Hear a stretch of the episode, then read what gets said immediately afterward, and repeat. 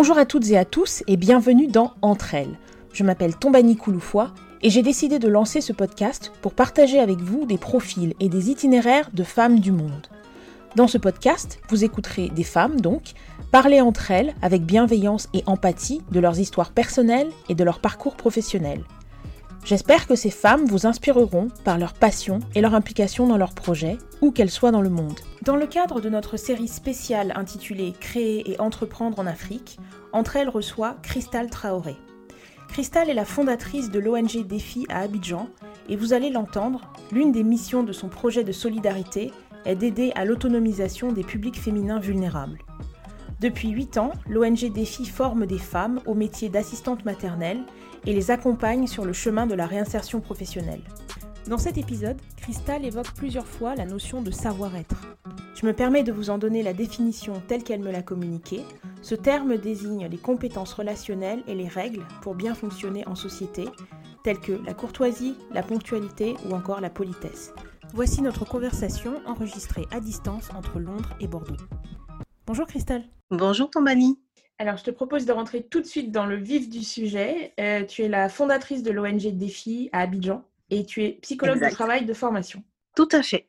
Alors, euh, je te propose de, nous expliquer quelle est ta relation avec la Côte d'Ivoire pour commencer. Alors, c'est très simple. Je suis ivoirienne euh, de nationalité, ivoirienne de cœur aussi. Donc, j'ai grandi, je suis née moi sur la Côte d'Ivoire. J'ai grandi jusqu'à l'âge de 16 ans, 16-17 ans sur Abidjan, euh, dans différents quartiers. Et euh, voilà, j'ai toujours eu un attachement euh, particulier pour mon, pour mon pays d'origine et de naissance. Et, et du coup, c'est tout naturellement que ben, après mes études, j'ai décidé, après mes études et une expérience professionnelle conséquente dans, la, dans le domaine de l'insertion professionnelle, j'ai eu la possibilité justement de revenir sur, sur Abidjan pour, pouvoir bah, mettre en place quelque chose de l'ordre du social. et voilà, donc ça s'est fait en 2012 où je suis revenue donc sur Abidjan et j'ai monté, créé l'ONG Défi. Alors, est-ce que tu peux nous dire ce que veut dire Défi? C'est un acronyme? Exactement, c'est un acronyme qui veut dire Développement, Enfance, formation, insertion socio-professionnelle.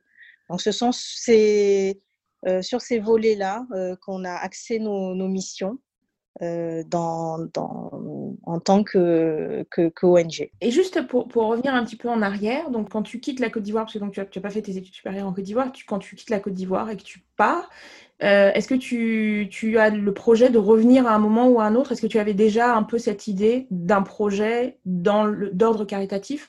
Ou est-ce que c'est venu euh, finalement après tes études et après ton, ta première expérience professionnelle? Alors, je dois t'avouer qu'à l'âge de 17 ans, euh, je n'avais aucune visibilité sur mon avenir personnel et professionnel. ça s'est fait en fait lorsque j'ai découvert la psychologie et la relation d'aide et d'entraide euh, et euh, donc, j'ai travaillé tout de suite euh, après dans l'insertion professionnelle, pendant et, après, après mes études. Et du coup, c'est vrai que à partir de ce moment-là, là, j'ai vraiment eu envie de mettre en place certaines choses que je trouvais qui manquaient un petit peu. alors, avec l'image que j'avais bien sûr de mon enfance, qui manquait en Côte d'Ivoire. Donc, euh, c'est vraiment dans ces années-là, euh, on va dire dès 2005, euh, par là que j'ai, que j'ai commencé à imaginer un projet, mais qui finalement a pris le temps déjà de, de mûrir et de se préciser pour que je puisse le mettre en place à partir de 2012.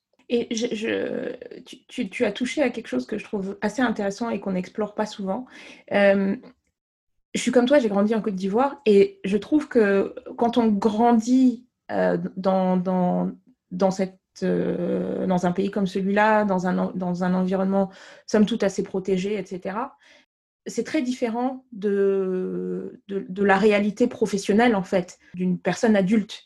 Euh, et donc, est-ce que ma question, c'est est-ce qu'il y a eu une progression entre.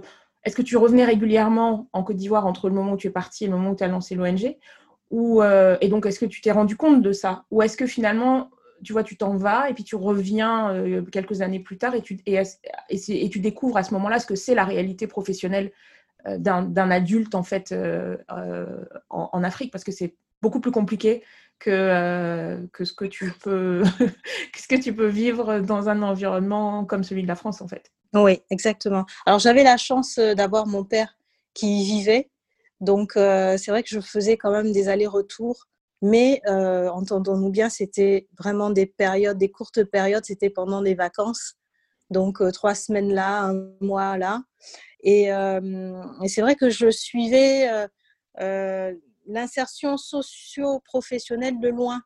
Donc, euh, je n'étais pas encore confrontée, euh, même en tant que jeune adulte, je n'étais pas encore confrontée aux réalités du terrain.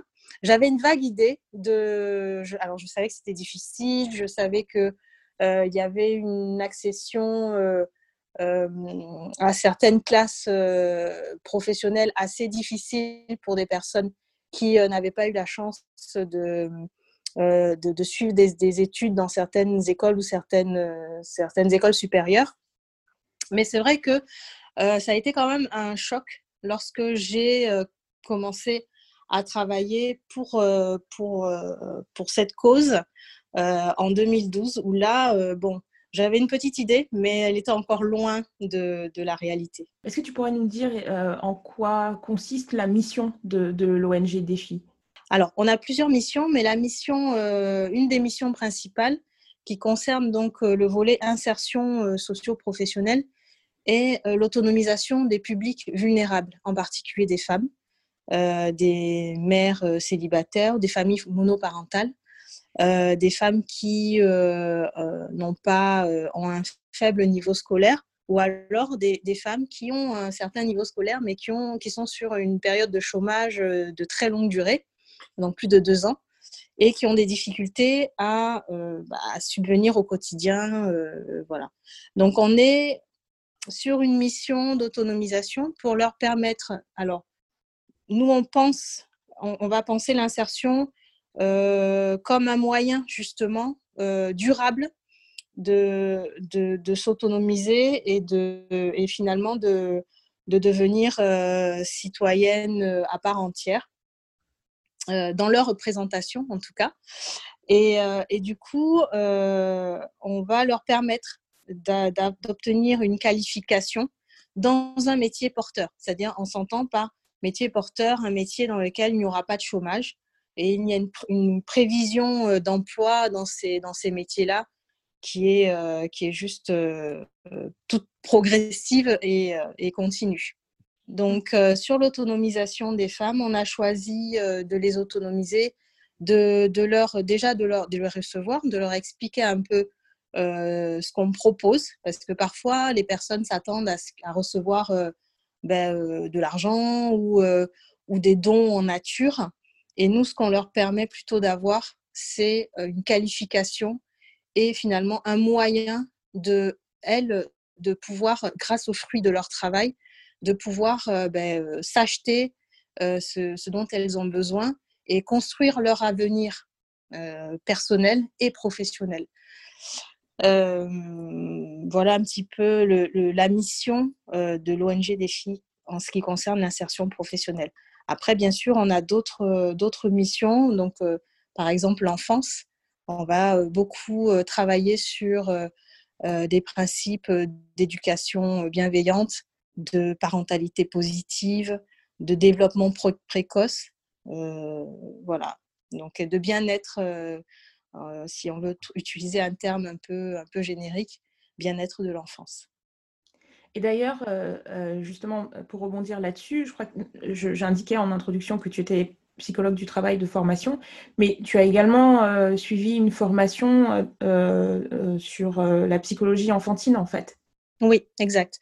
C'est-à-dire que dans le parcours de, déjà en fait le, titre est juste le titre est psychologue et ensuite on va se spécialiser euh, dans un champ de compétences ou dans un autre champ. Il a, il a alors moi pour ma part en premier en premier euh, lieu, je me suis spécialisée dans, tout ce qui est ressources humaines et, euh, et c'est vrai que en tant que maman, j'avais aussi, je regardais d'un œil très intéressé à l'époque pour moi-même tout ce qui était psychologie de l'enfance, puisque je suis maman de trois enfants.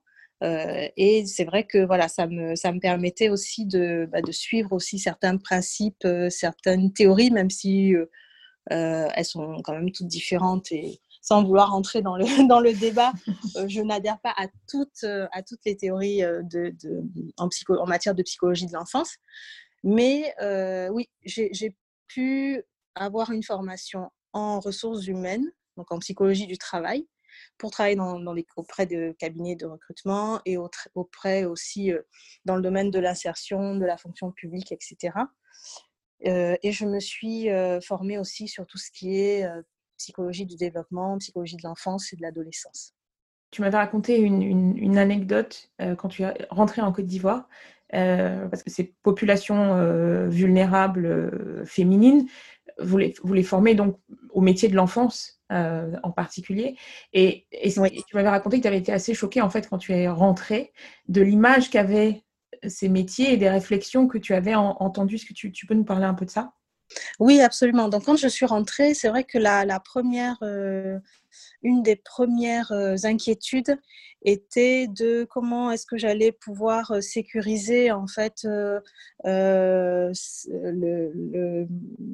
ma famille pendant que j'allais mettre en place moi une, des activités professionnelles. Donc j'ai demandé, j'ai fait un peu le tour auprès de moi pour voir un peu quelles étaient les structures où les, les, personnes euh, pouvaient accueillir et euh, participer au développement euh, de, mon, de mon fils qui à l'époque avait deux ans.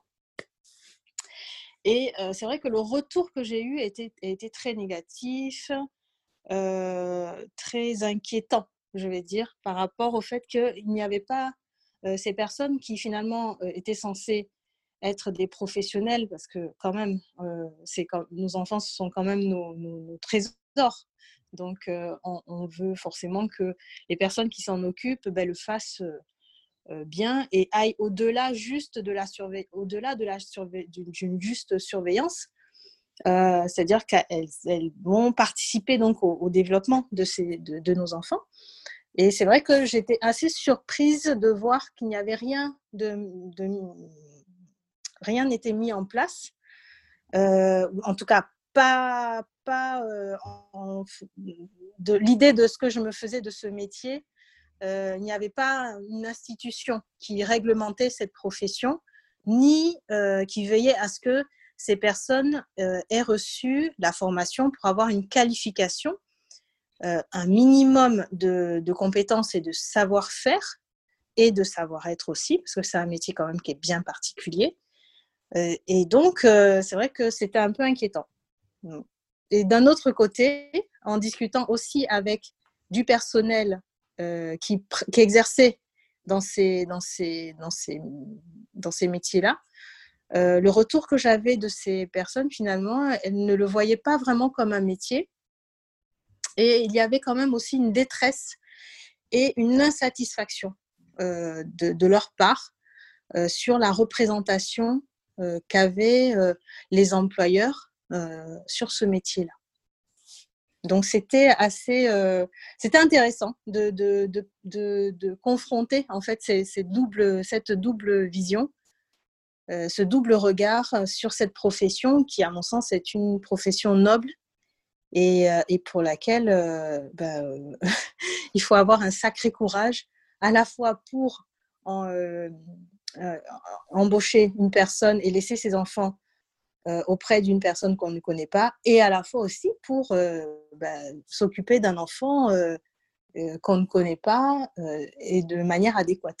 Et c'est vrai qu'il y a souvent cette, cette, cette idée que parce qu'on a eu des enfants, on peut, on peut s'occuper des enfants des autres, ou, ou, ou mm. c'est la même chose, alors que c'est tellement différent, ça n'a absolument rien à voir. L'ONG euh, des filles aujourd'hui à Abidjan, c'est combien de personnes? À quoi ressemble ton équipe sur place? Alors mon équipe, elle est très, euh, c'est une mini équipe, une mini équipe efficace. On va avoir à peu près trois salariés au niveau de l'ONG, donc euh, des salariés à temps plein.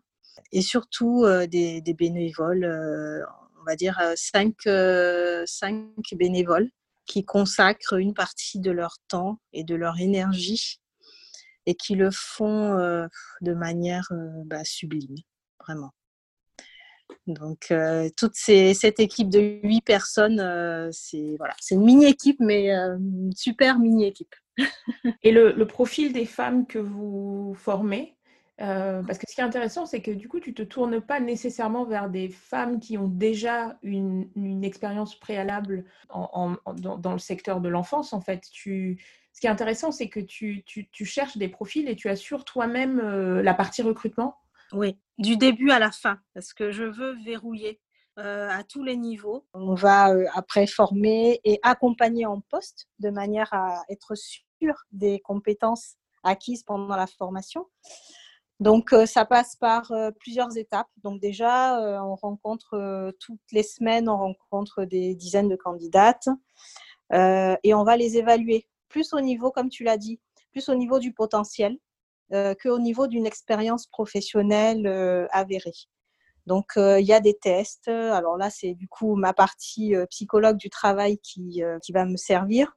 Donc, j'ai imaginé et construit des tests spécifiques pour pouvoir sélectionner les candidates qui, pour moi, bon, vont pouvoir assurer en termes de savoir-être, vont pouvoir correspondre à ce qu'on attend d'une bonne assistante maternelle, donc avec des qualités requises, bien sûr, et, une posture à, avoir. Et ça, bon, ben, ça s'apprend pas en quelques mois.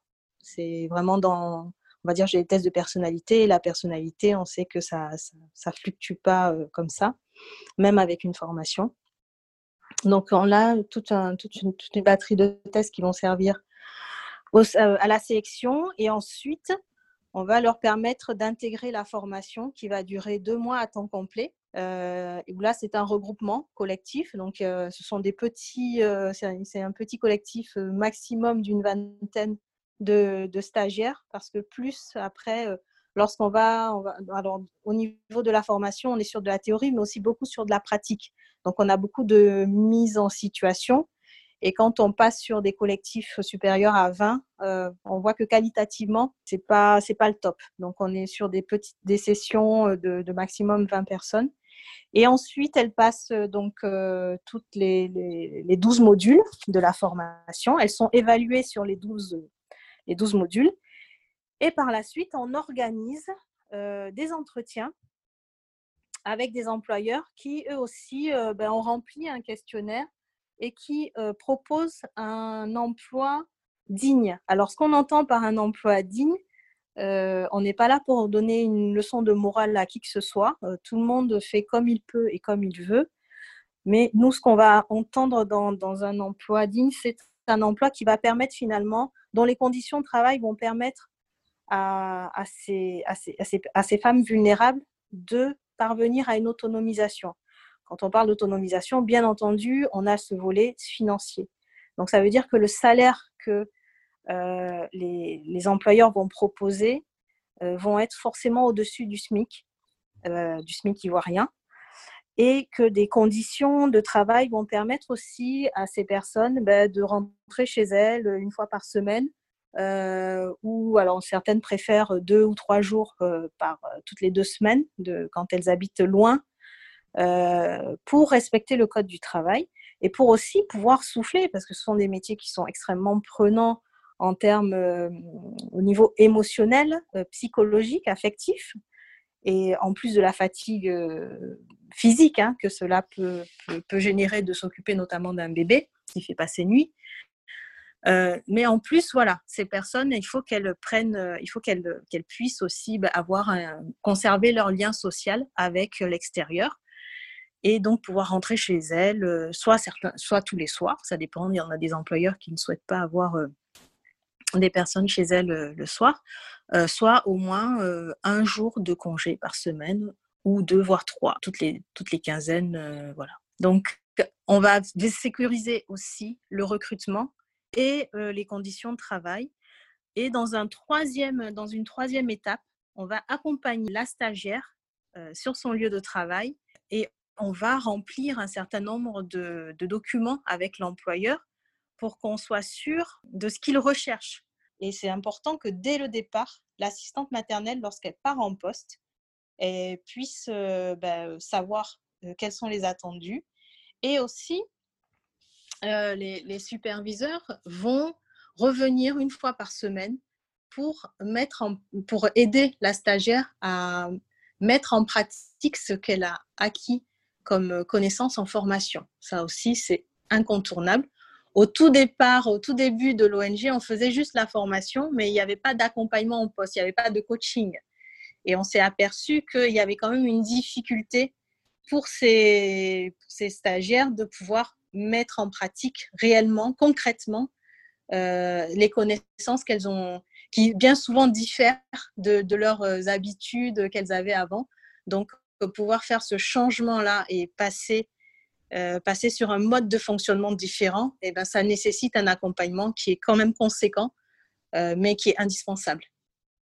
Pour, les personnes qui nous écoutent et qui ne sont pas familières avec euh, la société ivoirienne et, pour qui ça peut paraître évident en fait qu'il y ait une structure euh, dans ce type de métier et que qu'il y ait des horaires arrêtés euh, et que des, jours de, congé, etc. Est-ce que tu peux expliquer en fait pourquoi c'est une mini révolution finalement d'avoir une une entité comme la tienne et, et, et pourquoi c'était nécessaire en fait. Parce que ça, c'est pour nous, c'est pour nous c'est évident, mais ça n'est pas forcément pour, pour les personnes qui ne euh, sont pas familiarisées avec le contexte en fait. Oui, euh, c'est-à-dire que quand on a commencé, qu'on a fait, euh, quand on a commencé à, déjà, on voulait voir le contexte, le contexte spécifique d'Abidjan. Et, et, du coup, on a envoyé des questionnaires et on a récolté des réponses pour voir un peu les attendus, euh, les, ce qui se faisait en matière de, de jours de travail, de salaire, de conditions de travail, de savoir-être attendu, etc. Donc, on avait toute une panoplie de questions. D'ailleurs, le RIDEF, qui avait fait aussi une autre étude à ce moment-là et sur lesquelles on est, on est partenaire. Qu'est-ce que c'est le RIDEF euh, Le RIDEF, c'est le réseau euh, ivoirien des droits de la femme et de l'enfance, ou de l'enfance et de la femme. Voilà. Et c'est un, c'est une, euh, une institution, euh, c'est une association qui, qui est très, très productive en matière de droits de l'enfance et des femmes. Et, et qui c'est une ancienne institution, donc c'est vrai que c'était intéressant de voir qu'il il y avait déjà eu un observatoire sur ces métiers-là et euh, ils ont publié plusieurs, euh, plusieurs articles, notamment un article sur la maltraitance euh, qui a été qui a, sur la maltraitance constatée sur ces métiers-là. Donc avec des cas de violence psychologique, physique, etc. et notamment aussi des, des du travail d'enfants. Voilà, et puis aussi, ben, c'est vrai, des conditions de travail qui n'étaient pas qui n'étaient pas euh, respectés en matière de droit, euh, du droit du travail euh, ivoirien. Donc, les personnes qui travaillaient, qui travaillent dans ces domaines-là, bien souvent, bah, elles n'ont qu'un jour ou deux jours de congé par mois. Il faut savoir qu'il n'y a pas forcément d'horaire. Mm. Donc, euh, elles dorment donc la plupart du temps chez l'employeur. Et ce qui veut dire que ben, parfois, 23 heures à minuit, elles peuvent être sollicitées.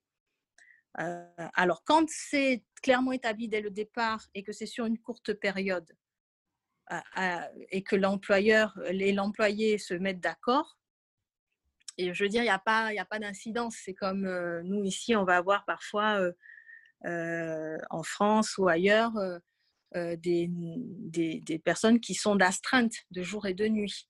Mais ça se fait sur des, périodes assez courtes parce qu'il y a un temps de récupération obligatoire. Voilà. Et il y a une rémunération. Mais et il y a une rémunération qui est bien sûr mise en place, qui équivaut donc à, cette, à, ces, à, ces, heures travaillées, ces heures d'astreinte.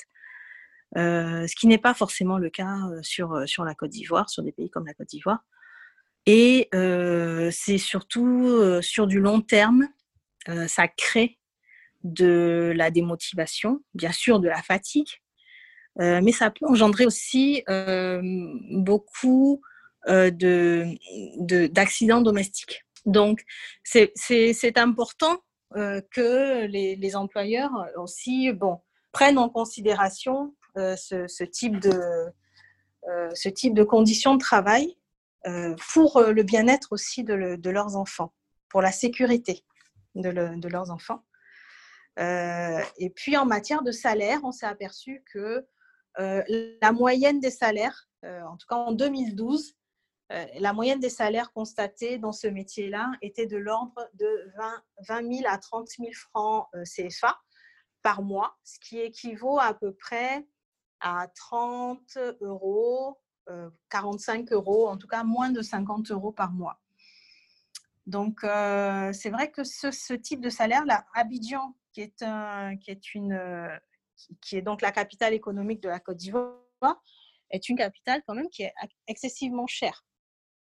Donc, ça ne permettait pas, en fait, euh, à, ces, à ces salariés de pouvoir s'autonomiser et, et mettre de l'argent de côté pour finalement envisager l'avenir de manière euh, sereine. Donc, c'est vrai que ça allait un peu en contradiction avec, euh, avec notre volonté, nous, d'autonomisation. Voilà pourquoi on a exigé un salaire équivalent, supérieur, on va dire plutôt même au SMIC, et des conditions de travail qui permettent de bien cadrer, euh, de bien cadrer le début de, la prise de poste, la fin de la prise de poste. Et puis, ma foi, il y a des moments où, euh, bien sûr, les parents, ils ont, ils ont envie de faire une soirée. Et euh, dans ce cas-là, la, la, la, salariée est d'astreinte. Mais tout ça est finalement bien convenu et bien accepté. Et ça se passe très bien. Et tu m'avais dit euh, recevoir maintenant plus de demandes que ce que l'ONG est, est, en mesure d'absorber. C'est de l'ordre du simple double, du simple au triple. Qu'est-ce que ça représente en proportion quand tu compares le nombre de demandes que tu reçois versus le, le, versus ce que tu peux offrir de l'autre côté en termes de, en termes de places disponibles au sein de la formation? Alors, on va être à peu près à 1 sur 5. C'est-à-dire qu'on va avoir 5, 5, euh, demandes au niveau des employeurs et on ne pourra, euh, on ne pourra répondre. Alors, quand je dis 5 demandes au niveau des employeurs, sont les, les, toutes ces demandes-là ont été déjà validées par, le, par notre service.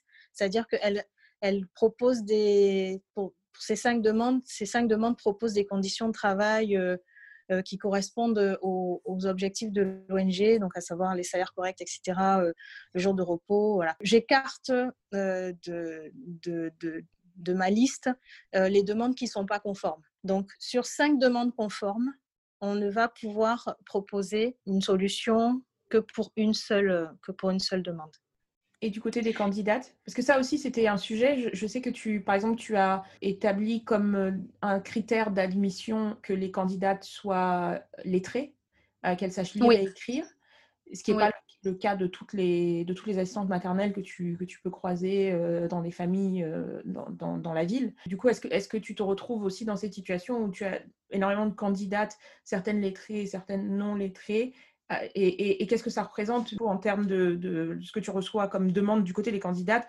versus ce que tu peux offrir comme, comme place de l'autre côté?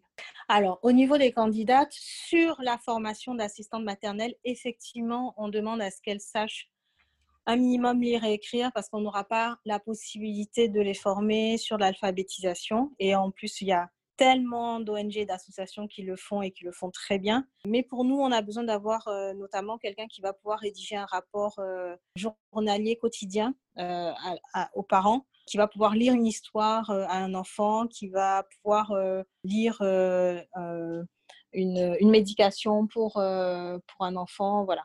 Donc, on a besoin d'avoir des personnes qui sont lettrées.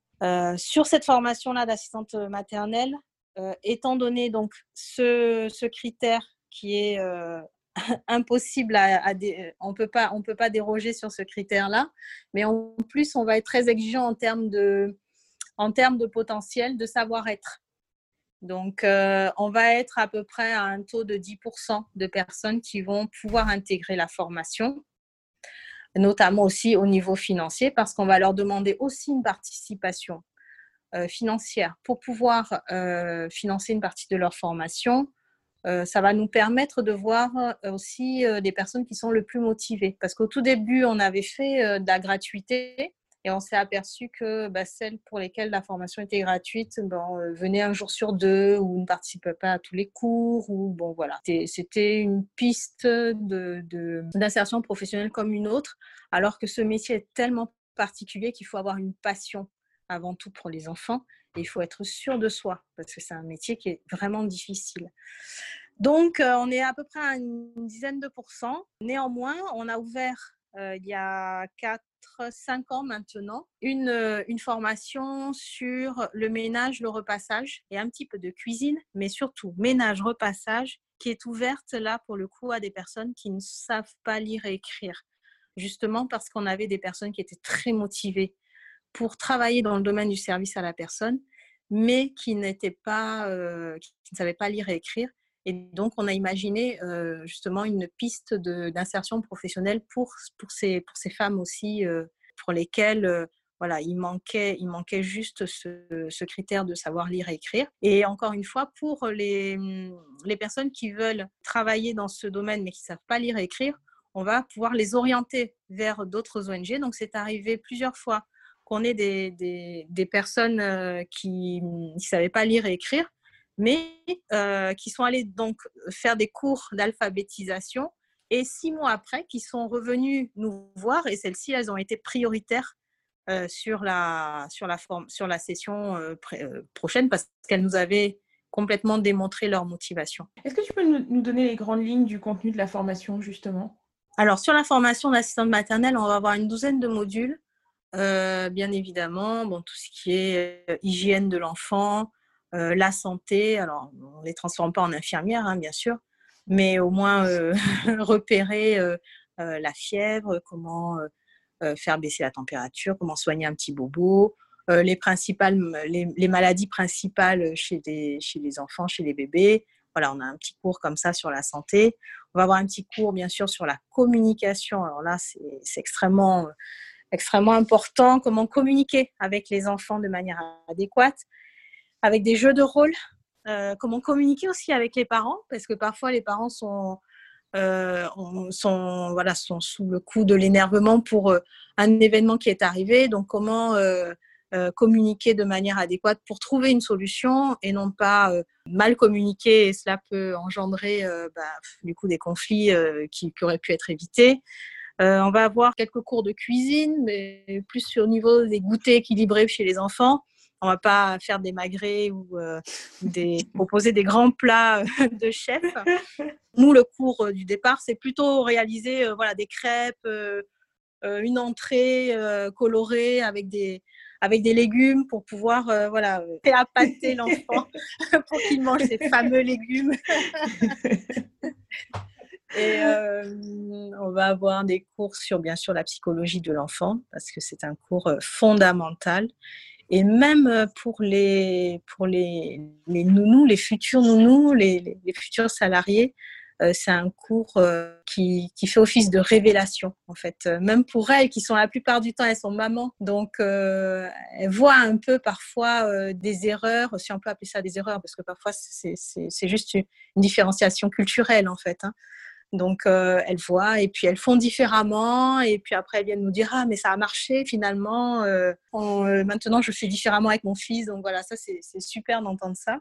On va avoir aussi des cours liés à l'art de la table, bien sûr le ménage. Alors, ménage, tout ce qui est écologique. Nous, on est vraiment pro produits non toxiques. J'ai une double question. Qu'est-ce que les candidates euh, ou donc assistantes maternelles à la fin de la formation reçoivent comme certification euh, au terme de la formation Et d'autre part, est-ce qu'il y a en Côte d'Ivoire une formation reconnue par l'État ivoirien pour devenir euh, assistante maternelle? Sur ta première question, elles reçoivent une attestation de fin de formation.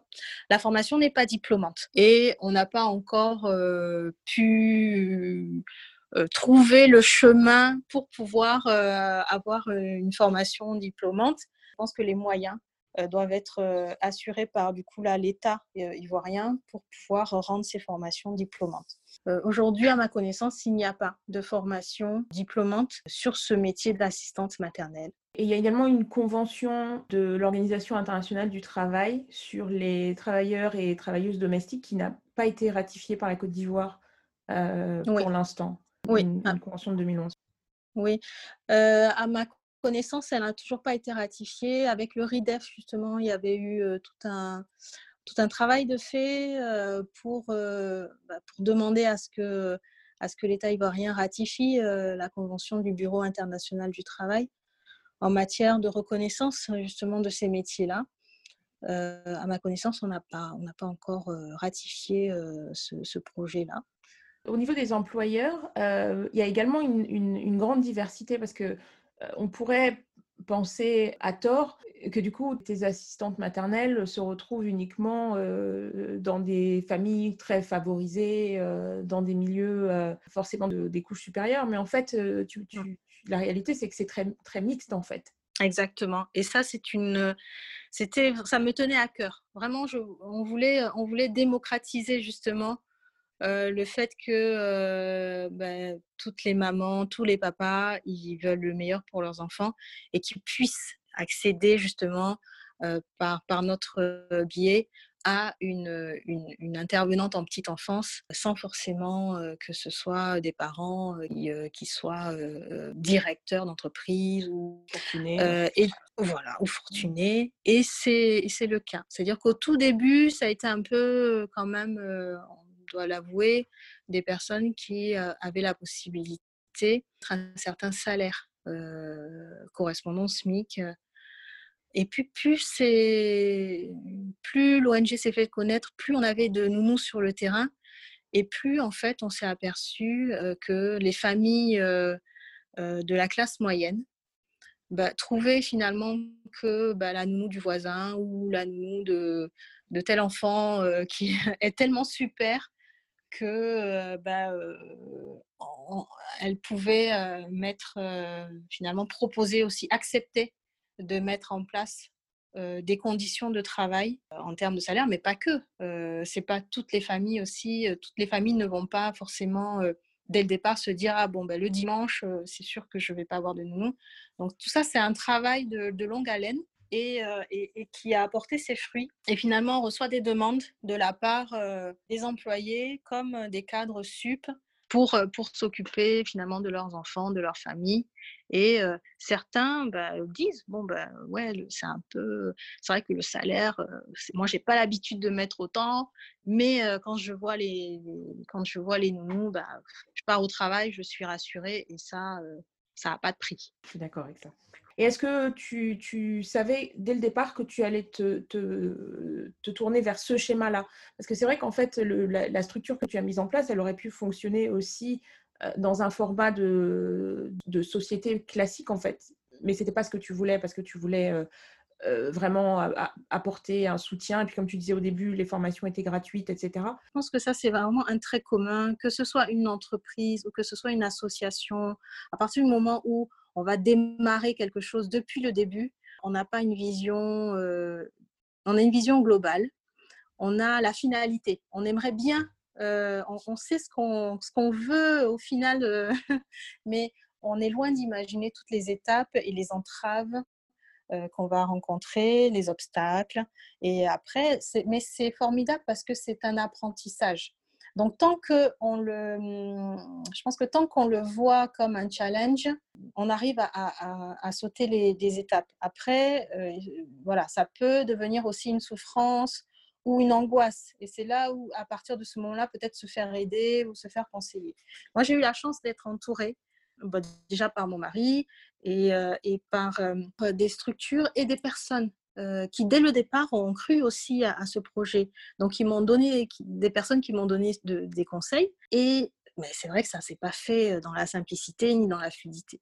On a eu plus d'un an, on a, on a, mis plus d'un an à mettre tout en place. Euh, c'est vrai que comme moi, je suis aussi très précautionneuse, on va, on va utiliser un terme positif pour ne pas dire une angoissée.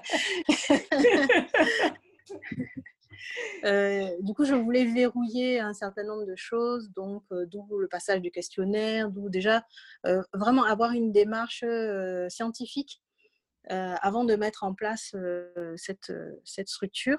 Dès le départ, je savais que ça allait être soit une association, soit une ONG. Parce que ce que je voulais, c'était avoir cette mission sociale et que tout se passe avec sous ce regard-là, sous cet axe de vue, et non pas sous un regard, même si je n'ai aucun, problème avec les entreprises, avec la rentabilité, avec les notions financières, je ne voulais pas. Voilà, je voulais vraiment un axe, un axe social avant tout, de solidarité. Et donc voilà pourquoi j'ai choisi ce format-là. Et avec du recul, je me dis que j'ai vraiment bien fait. Parce que de toute manière, quand je vois aussi toutes les charges auxquelles on est confronté, malgré le fait qu'on est des personnes bénévoles, s'il fallait transformer ce bénévolat-là en activité salariée, je pense qu'aucune entreprise ne survivrait. Donc, finalement, ça a été un choix de cœur et qui et pas comme tous les autres choix que j'ai pu faire, des choix de cœur de ma vie qui se sont soldés par, par forcément des, des, questionnements. Là, pour le coup, ça a été vraiment un choix éclairé, non seulement un choix de cœur, mais un choix éclairé. par quoi, par qui, je ne sais pas. Mais au final, je, trouve que j'ai vraiment fait le bon choix. Il correspond à la fois aux réalités du terrain et à la fois à l'univers émotionnel, affectif que j'ai envie de donner et que j'ai donné à, ce, à cette ONG-là. Dans le secteur caritatif en général, justement, je rebondis sur ce que tu disais, les notions de rentabilité, etc. Dans le secteur caritatif, très souvent, la difficulté, c'est le financement. quelles sont les sources de financement de, l'ONG Défi? Alors, une, grande, une des grandes sources de, de, financement, ça va être la participation aux frais de formation des employeurs. Euh, quand ils viennent recruter une nounou chez nous et euh, quand on va assurer ce coaching, euh, toutes ces différentes étapes qu'on va mettre en place pour, pour l'insertion et le suivi en poste de la nounou, ils vont participer financièrement au recrutement.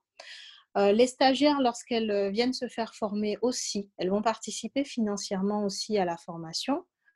Euh, et le reste, ça sera vraiment sous forme de, dons, de subventions et de prêts aussi de locaux, des prêts, bah, des dons, des dons en nature de la part de, partenaires, de la part de, de familles, de voilà. Donc c'est à peu près ces trois, ces trois sources de financement qu'on a aujourd'hui. Et tu parlais de subventions. Est-ce qu'on est qu'on parle de subventions d'ordre public ou privé? Essentiellement d'ordre privé. D'accord. Donc pour l'instant, l'ONG n'est pas, ne bénéficie pas d'un soutien particulier de la part de l'État? Absolument pas. Mmh. On a rencontré plusieurs fois l'agence emploi jeune, puisqu'on participe vraiment aux actions d'insertion professionnelle pour, bah, pour pas mal de leurs demandeurs d'emploi. Voilà, ils ont trouvé le projet très, très, très intéressant, mais il n'y a pas eu de, effectivement de concrétisation de ce côté-là en termes d'aide ou d'appui. mais on a, on a effectivement un partenariat moral avec eux. D'accord. Est-ce que vous êtes présente également sur, sur les plateformes multimédia? Donc, je sais que vous avez un, compte Facebook. Je crois que moi, au, départ, je pense même que c'est comme ça que, que j'étais rentrée en contact avec, avec vous. Et puis, vous avez, est-ce que vous avez un site internet? Est-ce que, est-ce que, est-ce que, ou est-ce que ça fait partie des choses euh, aujourd'hui qui vous manquent et pour lesquels vous auriez besoin éventuellement d'un financement Absolument. On est très, très, très mauvais en matière de communication. on a nos forces et nos faiblesses. La communication, clairement, ne fait pas partie de nos, de nos forces, bien au contraire. Mmh. Euh, on a effectivement réussi. Alors, un temps, on avait un site internet et puis. Euh, je ne sais pas pour quelle raison, le domaine. Alors, personnellement, c'est vrai que moi, je, ne m'y connais pas assez. Et, et je, suis, on, est, on est, bon, comme vous avez compris, on n'est peu, on est peu de salariés. Alors moi, je suis pas salariée. En plus, on a peu de salariés au niveau de l'ONG. Et, et, du coup, c'est vrai qu'on est vraiment complètement sous l'eau. Donc, dans nos activités, et c'est vrai que la communication qui pour autant devrait être un élément très important, ben, ça passe un peu à l'as. Alors, après, c'est vrai qu'on est connu, mais c'est du bouche à oreille, mmh. mais c'est pas suffisant. Là, je, suis, je, te, je te rejoins, ça fait partie de nos besoins on est, on est vraiment très, très nul. Hein. Vraiment, c'est un terme très fort que j'emploie, mais qui reflète bien la réalité en matière de communication. on, a donc, on avait un site internet, mais je crois qu'il n'est plus actif. on a notre Facebook. Alors là, pour le coup, pas de problème, ça fonctionne très bien.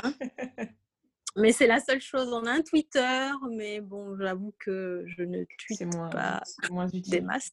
Mmh et après, c'est vrai que même pour répondre au, lorsqu'il y a un appel d'offres de, la part de certains bailleurs, là, c'est pareil. On a, beaucoup de mal à, pouvoir répondre dans les temps sur ces dizaines de formulaires qu'on reçoit de temps en temps. Et c'est quelque chose qu'on doit, qu'on doit changer. Mmh, mmh. Mais déjà, tu es ici, tu parles du projet. Voilà, donc, euh, et ça, c'est, ça, c'est, ça fait partie des, des, éléments positifs. Il faut faire, faut faire plus de podcasts, plus d'interviews. Mais oui. Je voudrais parler également des, challenges que tu as pu rencontrer avec les différents groupes avec lesquels tu vous interagissez au sein de l'ONG. Par exemple, avec les candidates, euh, je me souviens que tu m'avais dit qu'un des problèmes, ça avait été euh, de leur apprendre euh, les bases de ce qui est acceptable en milieu professionnel? Est-ce que tu peux développer un peu? Oui, oui, oui, on a, on a un module sur le savoir-être et, c'est vrai que parfois on, on était étonné de leurs réponses parce que les, les, les, les, les modules, les cours tels qu'ils sont conçus, ce ne sont pas des cours ascendants-descendants. C'est vraiment des échanges. Et c'est dans ces, dans ces échanges-là qu'on va co-construire avec, avec les, les, stagiaires. Et donc, on leur pose des questions dès le départ, euh, comment vous faites, si vous arrivez en retard, ou euh, si vous voyez qu'il va pleuvoir, ou si vous... Et on est toujours très, étonné de voir un peu euh, leur réaction. Donc, on, travaille beaucoup sur un changement de cette, sur cette posture de travail euh, dès le départ. Ça fait je crois que c'est le deuxième euh, cours euh, qui, arrive, qui arrive après les présentations et, la prise de, contact, parce que c'est un, un cours qui est essentiel. Et donc, on va travailler autant sur j'ai envie de dire, les, les prérequis les indispensables en matière de savoir-être, que ce soit sur les retards, les absences, même comment démissionner. Hein. comment démissionner on donne, comment... Ben on donne un préavis. On, donne un préavis, par exemple. On dit pas je vais acheter le pain et puis on revient pas. On est d'accord.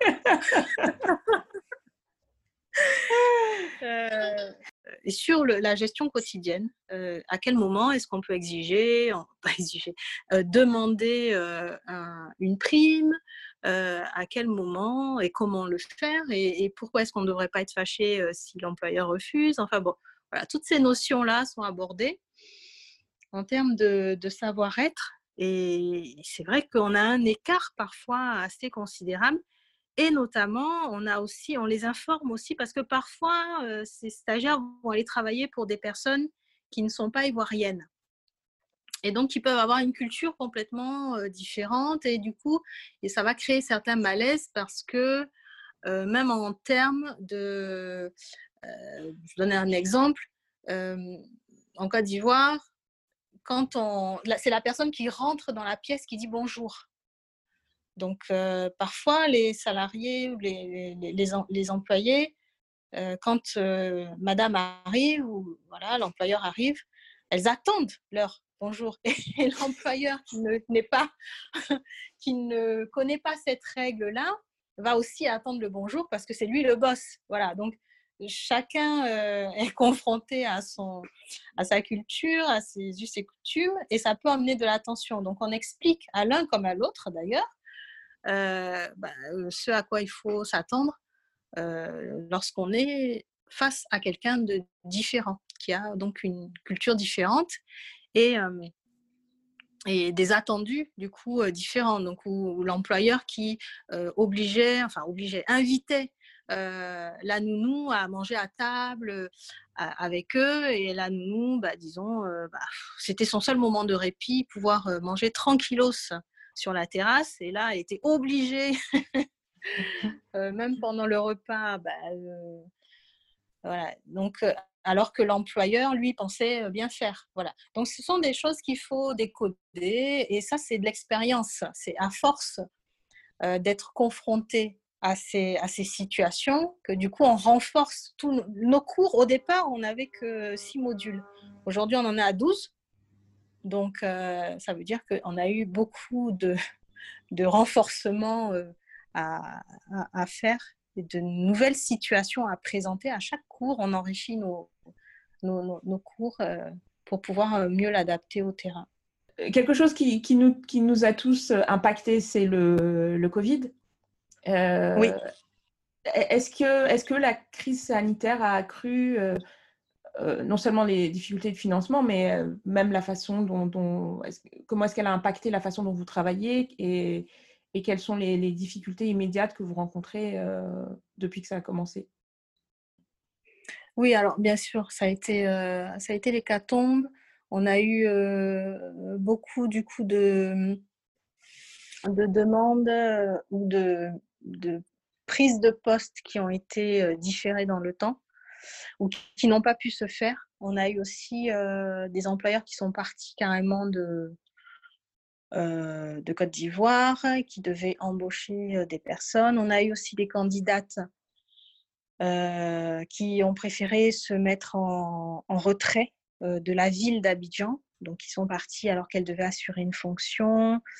on avait aussi des difficultés de locaux qui là ont pu être résolues pour une session, mais pas pour les prochaines, mais déjà une c'est bien.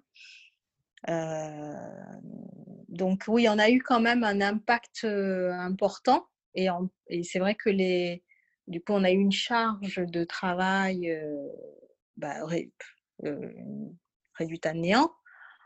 pour autant, on a quand même fait le choix de maintenir les, salaires des trois, salariés, tant bien que mal. C'était très, compliqué financièrement dans le rouge, rouge, rouge, rouge vif. Euh, voilà, donc oui, effectivement, on a eu un impact très... Euh, mais ça, là, ça, a l'air d'être un peu... Depuis le mois de juillet, c'est reparti un peu en hausse. On a de nouveau euh, des demandes de la part, que ce soit des familles ou que ce soit des, candidates, qui reviennent et qui reviennent un peu sur le territoire abidjanais. Et, euh, et voilà, mais ça reste quand même inquiétant parce que c'est vrai que les familles du coup se sont un peu recentrées sur elles-mêmes, voire sont parties du territoire, mais ont vécu un peu en autarcie. Donc toutes les toutes les connaissant les transports en commun ivoiriens, toutes les personnes qui rentraient chez elles faisaient la navette chaque soir et, et revenaient chaque matin bon, elles ont été, je pense, pour un bon nombre au chômage partiel. Parce que les familles n'ont pas souhaité euh, qu'il y ait ce, ces allées-venues. Euh, donc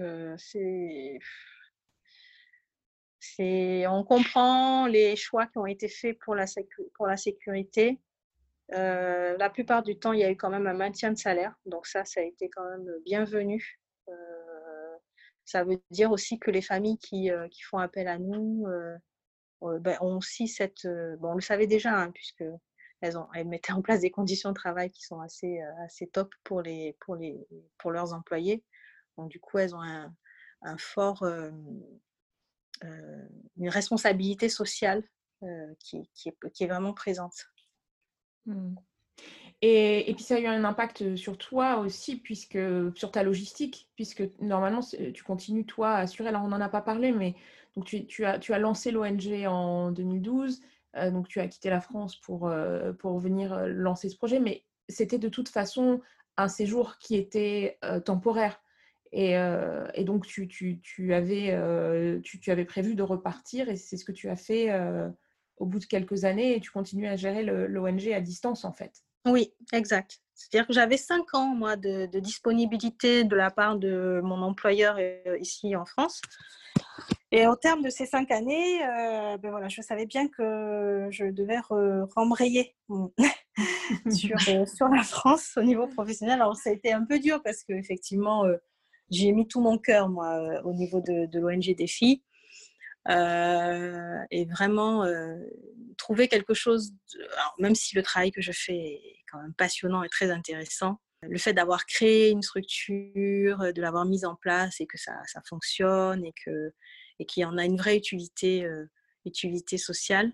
C'est vrai qu'en contrepartie, euh, c'est un peu, un peu douloureux euh, de, de, de m'être éloignée. alors donc du coup, je continue à, à chapeauter de loin, mais les équipes qui sont l'équipe qui est, qui est présente a vraiment gagné en autonomie. Et la dernière année, euh, avant mon départ, le, mon choix a été vraiment de les autonomiser euh, sur les, les, différentes fonctions, euh, même si je conserve quelques, quelques activités, quelques actions pour beaucoup de beaucoup d'activités, beaucoup de tâches liées au, au, quotidien. Elles assurent, elles assurent vraiment très bien. Et donc, ce que tu fais normalement, c'est que tu rentres au, début de chaque session, c'est ça? Tu, tu, euh, En tout cas, c'est ce que tu avais fait. Alors, malheureusement, financièrement, je ne peux pas me le permettre. Je ne peux pas me permettre de partir chaque session. ça a été fait la première année de mon départ. C'est ça, parce que je me souvenais que la première année, tu avais fait ça. Oui, ouais, la première année de mon départ, ça a été fait. là, depuis, depuis un an, c'est pas le cas. Il euh, faut savoir aussi qu'entre-temps, j'ai eu un petit bébé. Tous les trois mois, c'est compliqué euh, de le laisser, c'est impossible même de le laisser. Euh, je suis très fusionnelle avec mes, avec mes bébés. Après, ils grandissent, ils sont moins fusionnels avec moi, mais c'est eux qui sont moins fusionnels. Moi, moi, je suis toujours autant fusionnelle, mais ils ne veulent plus. donc, voilà. Donc, c'est vrai que cette année, ça a été, ça a été différent. Euh, en même temps, j'ai pu rencontrer euh, une bénévole, une psychologue euh, de l'enfance qui s'est installée sur Abidjan et, qui, et, et que, vers qui j'ai, enfin, à qui j'ai donné les, les cours les cours, le module de psychologie de l'enfance, l'éveil. Et elle assure très bien, les candidates sont hyper contentes, les stagiaires, elles sont, elles sont ravies. Donc voilà, c'est vrai que c'était un cours important et tant que je n'avais pas un relais euh, qui, permettait justement de reprendre, euh, de, de, de, garder ce module-là fondamental euh, pendant la, formation, ben, je faisais les allers-retours. Et là, depuis trois sessions, j'ai ce, ce relais-là avec Madame de la Faille. Et ça, ça m'enlève une épine du pied parce que c'est vrai qu'elle le fait très très bien. Donc ça se passe très bien. Et donc le recrutement aussi, c'est elle qui le fait maintenant? Alors, la présélection, euh, à force de. Parce que je ne, je, ne faisais jamais seule. Donc, euh, j'avais toujours euh, l'assistante RH qui était avec moi. et du coup, à force de voir, de, de, voir un peu les tests, etc., de la présentation, ce qui m'avait fait tiquer lors de l'entretien. voilà. Donc, du coup, elle a, elle a appris en fait à, à faire une présélection euh, mais pour la sélection finale, euh, ça se fait en visio, Skype ou WhatsApp, ou les deux, en alterné, en, fonction de, en fonction de l'état euh, de, de l'état d'internet. Du coup, voilà, je, je, garde quand même la partie sélection finale. Parlons de, parlons de tes, de tes projets maintenant et de, des projets que tu as même au niveau de l'ONG. Euh, tu, nous as parlé un petit peu tout à l'heure de, des difficultés, des choses que tu voudrais mettre en place, euh, comme le site internet. Euh. Est-ce qu'il y a d'autres choses dont tu, que tu as en, tête pour, pour l'ONG, court ou à moyen terme, ou même à long terme Oui, oui, oui, oui, absolument. J'ai beaucoup de projets. Certains ne sont pas réalistes et d'autres le sont. Euh, il faut de tout. Parmi les projets réalistes, euh, euh, il y a la sortie d'un guide, le guide de l'employeur. Parce qu'effectivement, c'est vrai qu'on travaille beaucoup au niveau des, stagiaires et des employés, des futurs employés, à, leur apporter des, des compétences, un savoir-être, un savoir-faire euh, compatible avec la profession, mais euh, c'est important aussi euh, de présenter aux employeurs aussi un mode d'emploi sur comment recruter. déjà, pourquoi recruter et comment le faire? Comment gérer un, salarié, un employé de maison, qui, qui, est un statut quand même particulier parce que l'employé de maison a accès quand même à votre vie intime et en même temps, ça reste un employé. Donc, comment, euh, au niveau psychologique, euh, comment tout cela est vécu et comment euh, dealer aussi avec, avec cette, cette, fonction qui est quand même particulière. donc, ça fait référence aux, notions de, bien sûr, de sécurité, mais aussi aux notions de motivation. Comment on va motiver l'employé Comment est-ce qu'on va aussi mettre en place des barrières euh, voilà, donc toutes ces, toutes ces notions-là sont abordées. Puis comment aussi mettre fin au contrat de manière à ce qu'il n'y ait pas euh, de répercussions négatives. Euh, donc dans ce guide-là, on répond à toutes ces questions. On aimerait beaucoup trouver des financements pour pouvoir l'imprimer, parce qu'il est prêt à, il est prêt à, être imprimé. Mais par faute de, moyens, on, a beaucoup de difficultés. Et pour autant, je trouve que c'est euh, un guide déjà qu'on a mis plus d'une année à construire, euh, qui, détaille, euh, qui présente plusieurs champs, différents. Et je pense qu'il serait fortement utile à la fois pour les personnes qui viennent s'installer en Côte d'Ivoire, mais aussi et surtout pour, pour des personnes qui, qui, qui, qui, embauchent euh, des, des, salariés à domicile et qui parfois ont des mauvaises, des mauvaises feedbacks, qui sont insatisfaits du travail de l'employé. Donc, c'est comment est-ce que finalement elles vont pouvoir aussi parfois changer certaines, certaines actions pour ne plus avoir les mêmes résultats en matière d'insatisfaction et de déception. Donc voilà, ça c'est vraiment, et je pense que c'est réaliste et c'est utile et il est, vraiment prêt à l'impression. Autre challenge, ça va être de trouver un local. On travaillait avec une école qui nous prêtait ses locaux en échange, on effectuait l'entretien. On effectuait l'entretien des bâtiments et, on permettait aussi, là récemment, là avec une dernière école, on permettait aux salariés de cette école-là de suivre aussi certains cours, notamment la psychologie de l'enfance, le cours d'éveil, éveil et développement psychomoteur, voilà, pour faire monter en compétence aussi leurs salariés. Et du coup, ben, voilà, on a, on a même si ça s'est super bien passé, en termes de, elle ne pouvait nous prêter les locaux que pendant les vacances scolaires. Et c'est vrai que les autres vacances scolaires, c'est juste deux semaines, alors que nous, on est sur des cours de deux mois à temps plein. On n'a pas la possibilité de financer une salle de cours, c'est extrêmement cher. Et du coup, voilà, on cherche un partenaire, si possible, pour avoir une salle de cours euh, sur deux mois, euh, plusieurs fois dans l'année, euh, pour pouvoir continuer à mettre en place ces, actions. Et, puis, ben, on est toujours sur la recherche de subventions. Alors ça, on ne sait pas faire. On a, beaucoup de mal.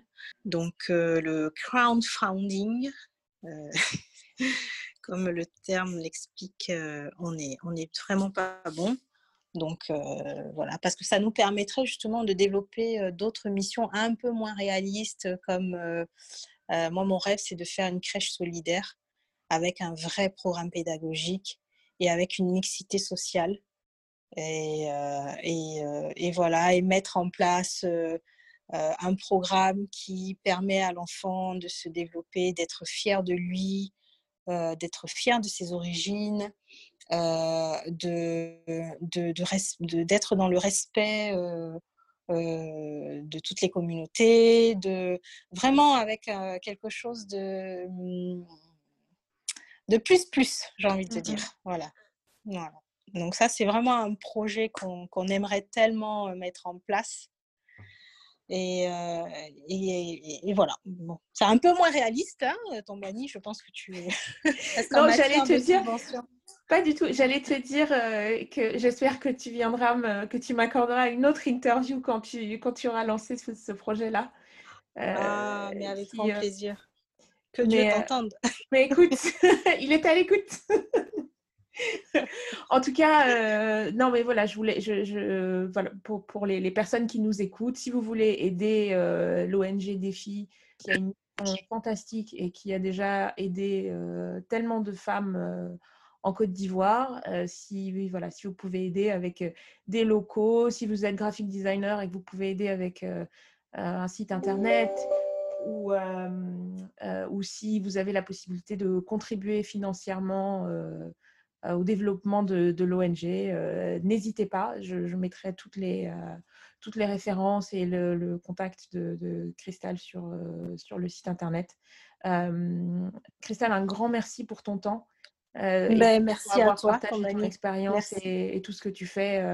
c'est voilà, je suis vraiment heureuse d'avoir pu te recevoir et puis d'avoir pu te, te, laisser partager avec les auditeurs tout ce que tu fais. Merci infiniment, Tombani. Vraiment, ça a été un plaisir. J'ai essayé d'être concise, mais tu as vu que je n'ai pas pu. c'est pas grave, c'est un podcast. tu peux. Il n'y a pas de, il a pas de limite. mais en tout cas, ça a été vraiment un plaisir. Ça m'a fait aussi beaucoup de bien de parler de notre, de notre activité, de, de, tout ce qui, de tout ce qui me tient à cœur. Et, et c'est vraiment chouette de, de, de m'avoir permis de d'exprimer tout ça. C'est bien de regarder dans le rétroviseur de temps en temps et de voir tout le chemin parcouru. Oui, oh que mmh. oui. à bientôt, Cristal. À bientôt, Tombani. Plein de bonnes choses pour toi. Merci à Cristal pour sa générosité, son professionnalisme et sa grande humanité. Si vous souhaitez entrer en contact avec l'ONG Défi, je vous invite à vous rendre sur le site d'entre elles. Je mettrai toutes les références dans le résumé de l'épisode. Merci à vous d'avoir partagé ce moment avec nous. Si vous souhaitez rester informé de l'actualité du podcast, n'hésitez pas à vous inscrire sur la newsletter. N'hésitez pas également à suivre entre elles sur les réseaux sociaux, à commenter et à partager avec nous des profils de femmes qui vous inspirent. Enfin, pensez à laisser un avis sur vos plateformes de téléchargement afin de nous soutenir. Je vous rappelle l'adresse du site internet www.entre-l.com. Merci et rendez-vous la semaine prochaine pour un nouvel épisode d'Entre elles. Thank you.